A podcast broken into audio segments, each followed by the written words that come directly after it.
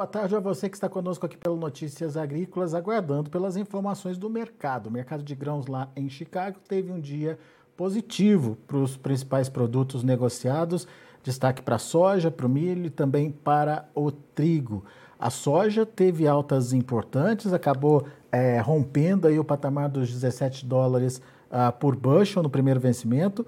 Da mesma forma, o milho uh, subiu também e rompeu aquele patamar dos 8 dólares nos primeiros vencimentos.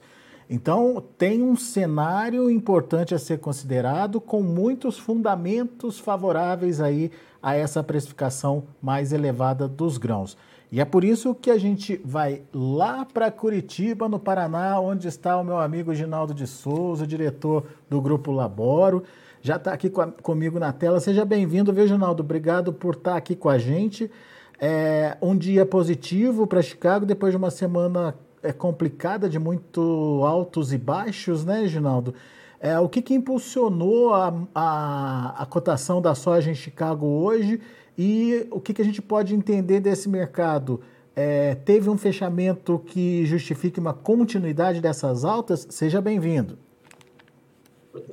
Boa tarde, Alex. Boa tarde, amigos e agrícola, agrícolas. É sempre um prazer estar com vocês. É, realmente, a semana passada foi complicada, mas é, tivemos na, aí na quinta-feira o mercado caindo e hoje recuperando é, tudo aquilo que perdeu e ganhou mais alguma coisa.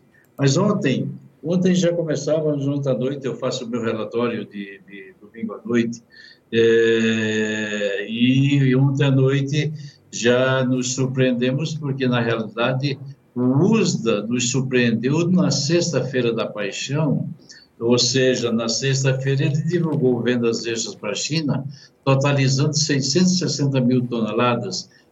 Não foi tudo de safra velha, foram 151 mil, 171 mil de safra velha e o resto safra nova, mas foi para a China.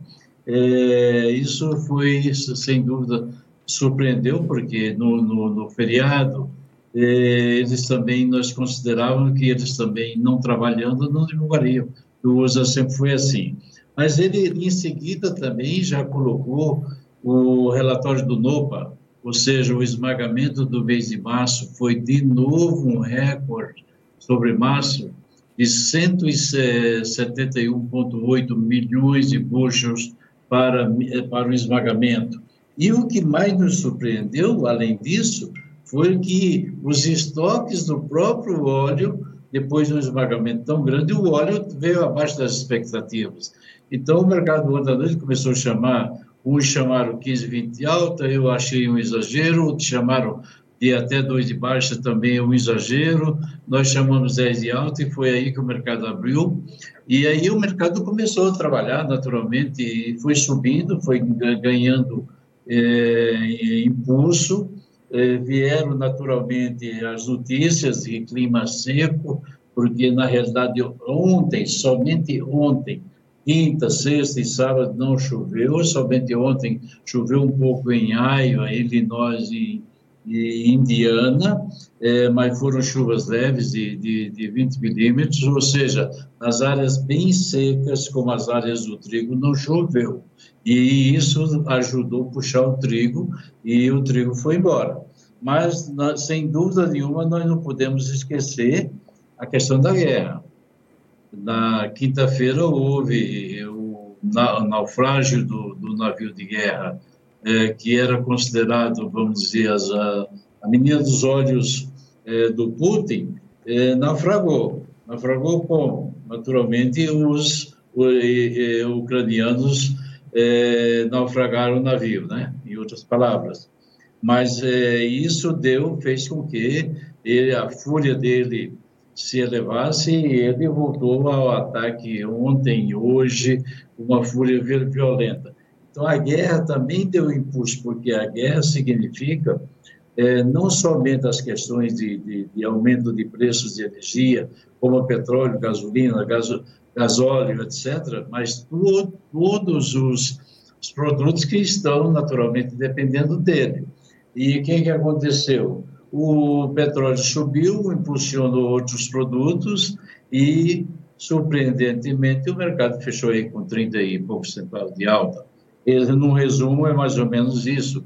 A guerra teve uma importância muito grande e o Putin ficou muito bravo, muito bravo, porque os americanos anunciaram nova remessa de ajuda aos ucranianos de 800 milhões de dólares. Não é pouca coisa entre armamento e uma série de fatores.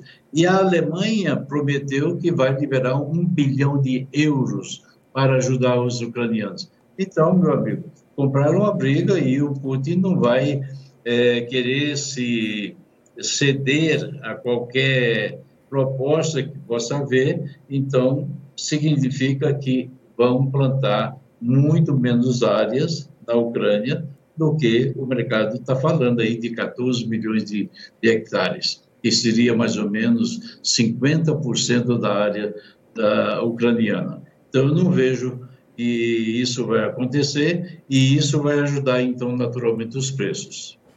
Muito bem, você elencou aí vários fundamentos, Ginaldo. Isso. É que, que justificam uma continuidade desse movimento de alta, na sua opinião? Na minha opinião, Alex, Amanhã o mercado pode até ceder, porque amanhã o famoso Turnaround Tuesday, né? Faz na, te, na terça-feira faz o que exatamente o oposto do que fez na segunda. Então amanhã até o mercado poderia cair.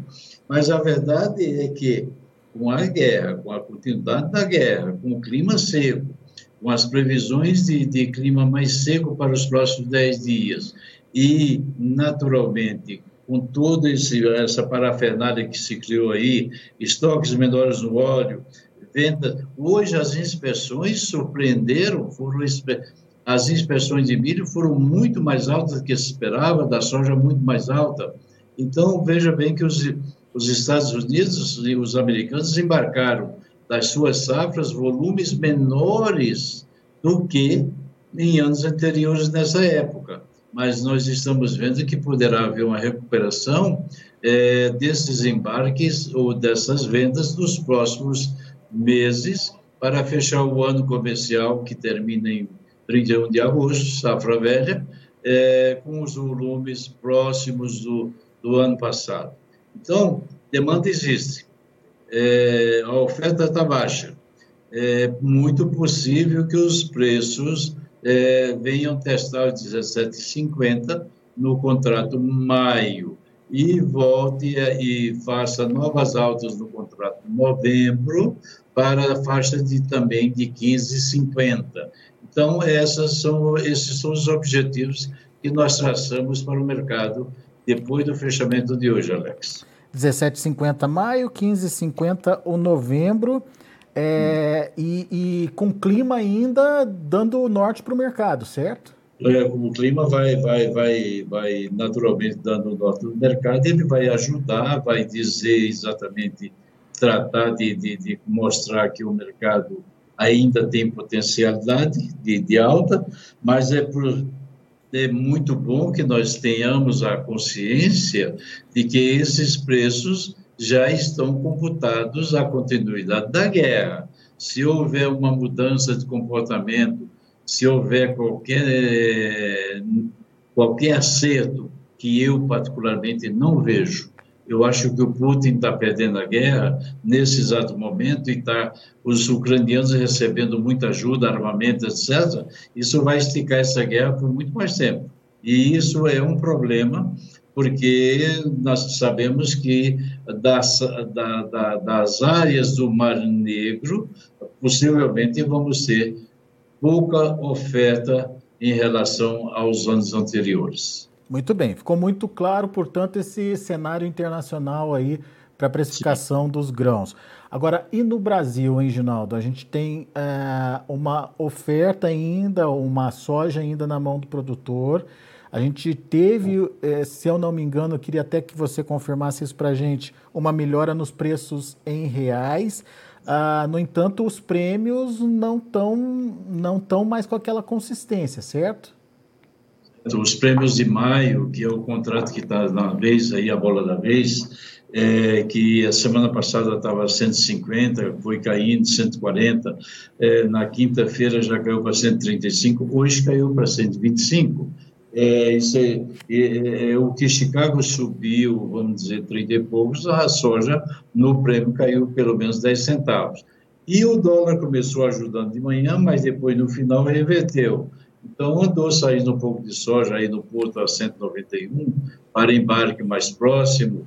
Isso é um fato que eu acho até interessante demonstrar que o produtor brasileiro tá, tem que aproveitar esses momentos de, de ralis para vender um pouco, porque carregar toda essa posição que está se carregando, mais de 45% de vendas ainda na mão da soja no, na mão do produtor, claro que lá na frente nós temos um prêmio de 170 por aí, 165 para julho, mas não é de confiável que a gente tenha Chicago num patamar de 17,50 ou 18 aí lá na frente, se você tiver naturalmente o final da guerra. Então tem que tomar muito cuidado com isso e não carregar uma posição tão grande, é, apesar do, da, da safra brasileira ser muito menor do que o ano passado. Então tem que considerar essas questões e não ficar, então, vamos dizer, pensando que o mercado é ad eterno, eh, continua alto por toda a vida. Não, isso não vai acontecer. É, a esses níveis, Ginaldo, 191, 192 nos portos que você citou, teve negócios? Teve, teve alguns negócios em Paranaguá, principalmente, negócios também em São Francisco do Sul. Está é, tá saindo, está fluindo, mas são negócios pequenos uhum. ainda. É preciso que o produtor venha mais ao mercado ofertando o produto, e o produtor não está fazendo isso. Tá, sabiamente ele está negociando essa parte, está vindo, vendendo da mão para a boca. Ele está fazendo aquilo que o americano faz, da mão para a boca, ele não vai from mouth to hand, ele não quer saber de outra coisa. E é por isso aí que nós acreditamos que o produtor brasileiro deveria ser um pouco mais agressivo nesse nível de preço, porque o dólar não está ajudando e Chicago é incerto. Chicago, mais cedo ou mais tarde, vai devolver. Muito bem. Muito bom, então temos aí orientações importantes, tendências importantes, 17,50 para maio, 15,50 para novembro é, movimentação lá em Chicago. No Brasil, atenção para as oportunidades, principalmente no momento que uh, o mercado trouxer aí alguma correção favorável para os preços, não deixe de participar, tem ainda muita soja na mão do produtor. E, Ginaldo, e a demanda chinesa, hein? Você me falou dessa compra de 660 mil toneladas é, é, lá da China nos Estados Unidos mas dá para contar com uma demanda agressiva ou a China vai de pouco em pouco, hein? É, Alex, é, é, importante essa pergunta que você está fazendo, porque os chineses vinham comprando da mão para a boca e tal, e de repente o uso anunciou um volume maior.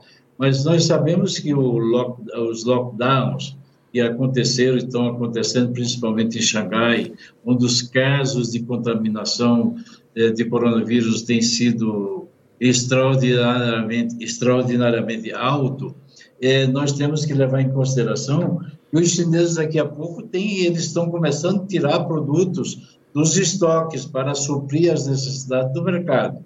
Daqui a pouco eles têm que vir e buscar novas novas oportunidades de mercado. É, milho, eles só têm milho por enquanto nos Estados Unidos. É, eles só têm soja, vamos dizer, na América do Sul disponível em grande quantidade, talvez aqui no Brasil e um pouco nos Estados Unidos, mas daqui a pouco eles têm que vir ao mercado. Ah, acaba o lockdown, acaba isso, volta a demanda, todo mundo volta a comer, se alimentar e a demanda volta. E isto é, sem dúvida nenhuma, o que alimenta o mercado. Isso é bom. Oferta e demanda em equilíbrio. Nesse momento, a oferta é muito menor do que a demanda. E nós temos que levar em consideração isso, porque isso é temporário. Os americanos estão plantando uma safra que nós não sabemos onde essa safra vai parar, se é uma safra de 120, 125 milhões de toneladas, ou se vai ter algum problema com o clima. Neste momento, o clima não está tão favorável aos americanos. Nós temos que ficar de olho. e isso talvez seja uma das razões que o mercado não está, com a, com a oferta que tem, está sendo pouco ofertado. Muito bem, e por falar sobre importância da safra americana, a gente quer agora fazer um convite para você que está nos ouvindo.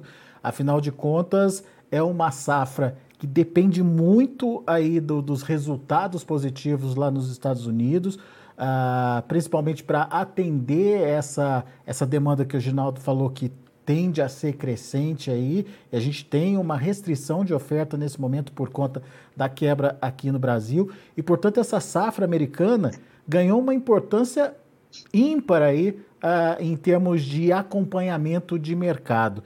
E uh, a Laboro, juntamente com Notícias Agrícolas, estão aí planejando, né, Ginaldo, aquele tradicional crop tour lá nos Estados Unidos para entender, ver como é que está a safra e se de fato vai ter oferta, não vai ter oferta. Conta mais um pouquinho desse Crop Tour para gente, Ginaldo.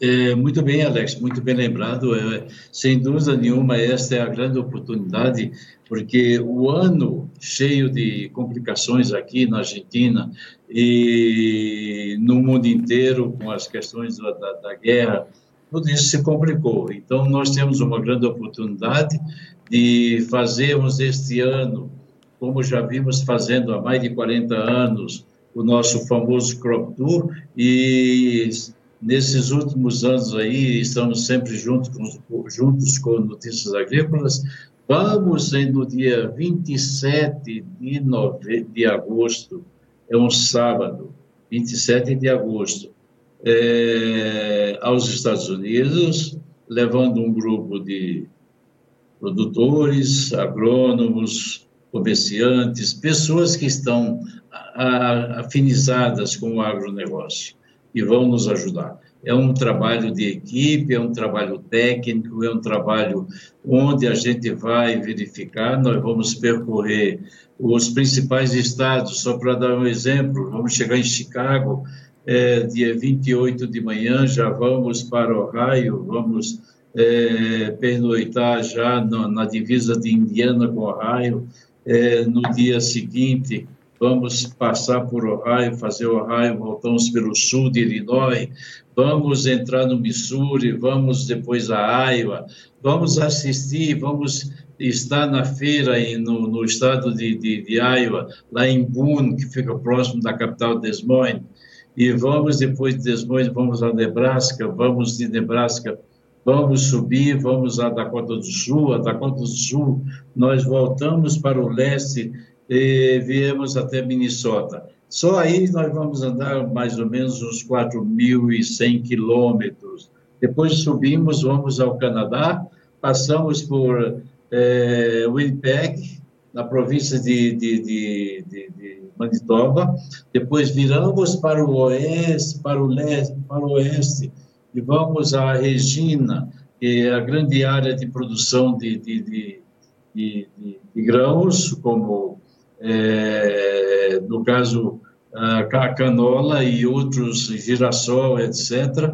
E de lá descemos via Dakota do Norte voltamos e vamos para Chicago. São 7 mil quilômetros de, de, de é, que vamos rodar. De Chicago, nós vamos descansar e chegar no, no dia 7 para 8, ficamos e, até o 8, 9, 10, e dia 10 embarcamos à noite para, para o Brasil. São 7 mil quilômetros diárias é, entre, entre Estados Unidos e Canadá. É uma viagem técnica de, de, de, de, de vamos dizer, de, de inspeção, como está a safra, como é que foi, está faltando água no solo, como está a reserva hídrica, o que é que precisa, a safra vai tá, que vai, a safra nesse momento vai estar num ponto crítico, é, terminando a floração, enchendo o grão e uma série de fatores. Então, tudo isso aí vai ser, nós vamos poder dizer como está a safra e fazer as nossas previsões e você sabe que aí os preços, naturalmente, serão considerados, porque, de acordo com a safra, será naturalmente os preços, o preço futuro que vai acontecer. Então, é uma viagem técnica, uma viagem que não deve ser perdida. Essa viagem, eu volto a falar para você, Alex, para nossos amigos que estão nos ouvindo. Nos interessa levar produtores, produtores, grandes produtores, nos interessa levar agrônomos de empresas cerealistas, de empresas que estejam no mercado, pode ser exportadores. É, esse é o perfil do, do, do, do, da gente que vai conosco. Nós já temos aí, para você ter uma ideia, é, mais de 10 reservas é, confirmadas, quer dizer, é, que estão sendo tratadas. Possivelmente vamos ter que pegar duas vans, porque já chegamos à conclusão que vai ser acima de 12 pessoas. Então vamos ter que andar com dois veículos, com duas vans. É uma viagem muito bonita, é uma viagem de aprendizado e de novas experiências para produtores, para comerciantes e para executivos de empresas que, que sejam no ramo. E, e, é isso mesmo, a gente já tem acompanhado o Ginaldo, Daniel tem ido com o Ginaldo já há alguns anos é, fazendo esse crop tour, e isso que o Ginaldo falou é, é, muito importante. Não É uma viagem técnica, é, você vai lá, você mede a quantidade de, de, de vagens, você mede, é, enfim, o teor de umidade do solo. Quantos metros, é, quantos pés tem por metro linear. Exato. Quantos enfim, fazemos todo um trabalho realmente para se dizer qual é a nossa estimativa por bucho, é, bucho por hectare, etc, etc. O potencial então, que a safra trabalho, tem, né, viagem técnica. É o potencial mesmo que a safra tem, né? Quem Exatamente. vai consegue ter esse, essa ideia do potencial da safra americana. Fora que é um grande aprendizado, como o Ginaldo disse, é uma viagem para ficar aí na, na, lembrança, principalmente de quem é. participa é, dessa viagem. É tem... verdade. O pessoal que tem viajado conosco nesses últimos anos aí tem visto. Nós fizemos é, várias vezes a Argentina, Estados Unidos, fizemos a China, né? Foi uma viagem em 2019, fomos à China também, foi, foi uma viagem com um grupo muito grande, 10 pessoas e sempre com o pessoal voltado para o agronegócio, para aquilo que está acontecendo. É uma viagem para aprender também e poder nós trocarmos, porque além daquilo que você vê dentro na terra, Alex, meus amigos, você, quando entra no carro, você começa a falar. Um diz uma coisa, outro diz outra, uma ideia daqui, uma ideia dali, como é que vamos fazer, o que é que é isso. Não, mas isso corrige, é assim, é assim, e todo mundo sai ganhando, todo mundo recebe informações que ficam até a nova safra. Boa, Ginaldo. E por que o Canadá esse ano, hein, Ginaldo? É, o Canadá, Alex, esse ano teve uma seca muito grande e contribuiu muito os preços, porque o óleo de soja faltou é, devido à quebra, o óleo de palma teve uma quebra muito grande e o óleo de girassol, então, acabou comandando. O óleo de girassol fez altas a semana passada, novas altas. Então, como não tinha nem soja, não tinha palma, e aí quebrou a safra do, no Canadá 40%, eles produzem mais ou menos 21 milhões de toneladas, produziram 11 ou 12 no máximo. Então, é, o óleo acabou, cadê a canola? Cadê tudo isso? E cadê o girassol? Tudo isso contribuiu. E foi o óleo que começou, você lembra, no uhum. início, o óleo que começou a puxar, o óleo que saiu lá de, de 40 centos para 78 centos, assim rapidamente, quase dobrou de preço. E o óleo tem um percentual no, no, na, na, soja é, de 18% a 20%, vamos dizer assim. Esse percentual, naturalmente, o farelo caiu no início o óleo subiu igual no foguete. E com isso foi levando os preços da soja. Depois o farelo fez o contrário, derrubou o óleo e o farelo subiu. E agora coisa, as coisas estão equilibradas. Mas os preços de óleo e farelo estão altíssimos. Foi isso que aconteceu. O óleo de canola acabou ajudando o mercado de soja. Muito bom. Fica então o convite para você que queira participar dessa, desse Crop Tour, Estados Unidos, Canadá. Uh, começa no dia 27 de agosto, vai até dia 10 de setembro. Mais de 7 mil quilômetros rodados aí, como bem pontuou uh, o Ginaldo aqui pra gente. 7 mil quilômetros de puro aprendizado. É muito legal aí é, essa viagem. Muito bem, Ginaldo, meu amigo, muito obrigado mais uma vez pela participação aqui conosco. Volte sempre. Alex, um grande abraço. Amigos, fiquem com Deus. Paz e luz. Obrigado, Ginaldo. Abraço. Abraço. Tá aí, Ginaldo de Souza, Grupo Labora, aqui com a gente no Notícias Agrícolas. Vamos ver os preços, como encerraram as negociações lá na Bolsa de Chicago. De olho na tela, vamos lá. Maio, 17 dólares e 14 centos 17 dólares e 14 centos por bushel, alta de 32 pontos e meio. Julho, 16 dólares e 93 centos por bushel, 28 pontos de alta. Agosto, 16 dólares e 47 centos por bushel, 23 pontos mais 25 de alta. E o setembro, 15 dólares e 67 centos por bushel, 22 pontos de alta. Isso a soja. Vamos ver o milho, que também teve um dia positivo e é, rompeu aí a barreira dos 8 dólares. O maio, 8 dólares e 13 centos por bushel, 23 de alta. O julho, 8 dólares e 7 centos por bushel, 23 pontos mais 25 de alta. Setembro, 7,66, 17 pontos mais 25 de alta. Dezembro, 7 dólares e 49 centos por bushel, 14,5 de elevação. E para finalizar, temos o trigo. Para julho, 11 dólares e 28 centos por bushel, 24 pontos mais 25 de alta. Setembro subindo 22 pontos mais 25 a 11 dólares e 23 centos por bushel. Dezembro 11 dólares e 14 centos por bushel, quase 21 de alta. E o março 19 pontos de alta, fechando aí a 11 dólares e 4 centos por bushel. Muito bem, são esses os números de hoje, fechamento do mercado lá na Bolsa de Chicago. A gente agradece a sua atenção, a sua participação. Notícias Agrícolas, 25 anos ao lado do produtor rural. Se inscreva em nossas mídias sociais. No Facebook, Notícias Agrícolas. No Instagram, arroba Notícias Agrícolas. E em nosso Twitter, arroba Norteagri. E para não perder nenhum vídeo, não se esqueça de nos acompanhar no YouTube e na Twitch Notícias Agrícolas Oficial.